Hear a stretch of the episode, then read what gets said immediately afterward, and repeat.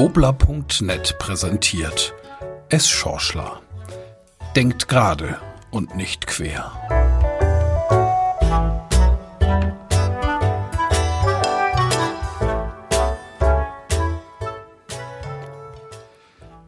Der Kurt wohnt ja nicht einmal 100 Meter vom Schorschler entfernt. Weshalb er gerne auch mal auf die Schnelle auf ein, zwei Bierchen vorbeischaut. Die Frau Schorschler ist dann immer ganz in ihrem Element, präsentiert sich als perfekte Gastgeberin und kocht auch mal auf. Was wiederum der Kurt sehr schätzt und sich auch immer wieder mit einer Gegeneinladung revanchiert und bedankt. Doch mit diesem geschätzten Ritual ist es jetzt erst einmal vorbei. Denn Einzelperson zu Pärchen ist voll okay, umgekehrt kostet es Geld. Richtig viel Geld bis zu 500 Euro in Bayern. Der Unterschied erschließt sich nicht fürs Schorschler. Vielleicht sind die Verfasser der Verordnungen gemäß 23 sowie 32 Infektionsschutzgesetz, welche die Maßnahmen zur Eindämmung einer Epidemie oder einer Pandemie definieren, ja nur an den Tücken der deutschen Sprache gescheitert. Oder unsere Paragraphenhengste und natürlich auch Paragraphenstuten nur um an dieser Stelle genderneutral zu bleiben, haben ein Einsehen mit Singlehaushalten. Sollen die Solo-Lebenskünstlerinnen und Künstler doch auswärts essen und trinken? Sie haben ja keine Hilfe beim Aufräumen, Abspülen und Staubsaugen. So wird es wohl sein. Die Gesetzeshüter meinen es gar nicht so böse mit uns, ganz im Gegenteil. Aber sie haben eines vergessen. Uns die passende Geschichte zu erzählen. Und darin liegt ein großes Problem. Vielleicht sogar das alles Entscheidende. Denn vergessen wir einmal die zugegeben etwas konstruierte Geschichte von oben. Wir haben uns mit diesen Corona-Maßnahmen längst in eine Sackgasse manövriert.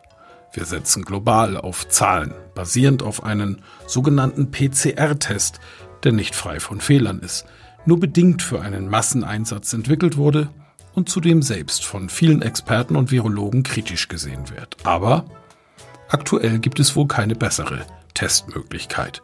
Und dieser Coronavirus ist unbestreitbar für gesundheitlich angeschlagene ältere und alte Menschen mit geschwächtem Immunsystem ein echter Todfeind. Deshalb muss unsere Politik auch handeln und einige unserer liebgewonnenen und im Grunde unverzichtbaren Freiheitsrechte einschränken. Was das Gros der Bevölkerung auch unterstützt. Hier sind wir bei diesen viel zitierten 70 bis 80 Prozent, die in den Medien immer wieder genannt werden. Aber das Ganze muss logisch bleiben und bedarf der Erklärung und einer ehrlichen Kommunikation. Überheblichkeit und Selbstüberschätzung sind an dieser Stelle unverzeihliche Fehler. Und jetzt sind wir endgültig in Bayern und bei Markus Söder angekommen. Denn vieles, was in den ersten Wochen und Monaten der Pandemie noch souverän und verantwortungsvoll beim Wahlvolk angekommen ist, wirkt inzwischen wie ein hilfloser Ego-Trip eines machtwütigen und selbstherrlichen Ministerpräsidenten im erbitterten Wahlkampfmodus. So geht's nicht weiter, Herr Söder. Die Menschen im Lande wollen ernst genommen werden. Sie brauchen keine halbherzigen Floskeln nach dem Motto, uns tut's auch leid, aber wir verlängern und verschärfen alle Einschränkungen. Wahrscheinlich werden die Zahlen dadurch nicht besser. Wir haben auch keine Konzepte. Weder für Kitas, Schulen oder den Handel. Aber uns fällt halt nichts Besseres ein. Und klar ist, wenn alle alleine daheim bleiben, kann sich niemand draußen anstecken. Erst Schorschler macht dieser Ich will mehr Aktionismus inzwischen richtig traurig. Die Medien spielen da schön mit. Bei vermeintlich guten Zahlen wird sofort erwähnt, dass diese nicht aussagekräftig sind, da ja die Gesundheitsämter aufgrund der Feiertage nicht richtig gemeldet hätten. Schlechte hohen Zahlen werden dagegen meist ohne einschränkenden Kommentar verlesen und gedruckt. Stopp. Nicht, dass es Schorschler jetzt in die Querdenker- und Weltverschwörerecke gedrängt wird.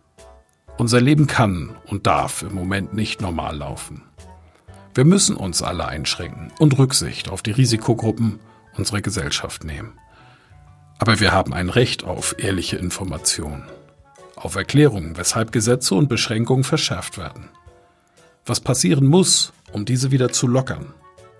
Wie sie aussehen, die kurz-, mittel- und langfristigen Konzepte unserer Regierung. Welche Maßnahmen getroffen werden, um Kinder und Jugendliche wieder in Kitas und Schulen unterrichten zu können. Dafür haben wir unseren Volksvertreterinnen und Volksvertretern unsere Stimme verliehen. Veröffentlichte Umfragen, die aussagen, dass 75 Prozent der Bevölkerung für noch schärfere Maßnahmen plädieren, noch bevor überhaupt bekannt ist, wie die aktuellen Einschränkungen überhaupt aussehen, sind Wasser auf die Mühlen irrer Querdenker. Deshalb eine ganz große Bitte vom Schorschler an die Politik. Verscherzt es euch nicht mit den mitdenkenden, ehrlichen, fleißigen und manchmal auch kritischen Menschen im Lande. Denn sie sind die Eckpfeiler und Stützen unserer Gesellschaft.